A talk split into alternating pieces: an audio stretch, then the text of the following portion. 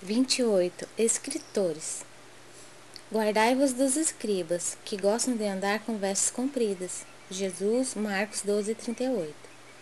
As letras do mundo sempre estiveram cheias de escribas que gostam de andar com vestes compridas.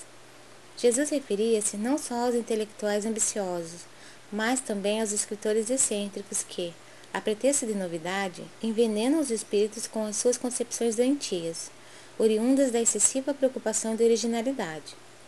É preciso fugir aos que matam a vida simples.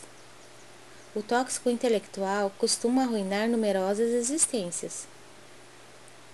Há livros cuja função útil é a de manter aceso o achote da vigilância nas almas de caráter solidificado nos ideais mais nobres da vida. Ainda agora, quando atravessamos tempos perturbados e difíceis para o homem, o mercado de ideias apresenta-se repleto de artigos deteriorados, pedindo a intervenção dos postos de higiene espiritual. Podereis alimentar o corpo com substâncias apodrecidas? Vossa alma, igualmente, não poderá nutrir-se de ideais inferiores, na base da irreligião, do desrespeito, da desordem, da indisciplina. Observai os modelos de decadência intelectual e refleti com sinceridade na paz que desejais intimamente isso constituirá um auxílio forte em favor da extinção dos desvios da inteligência.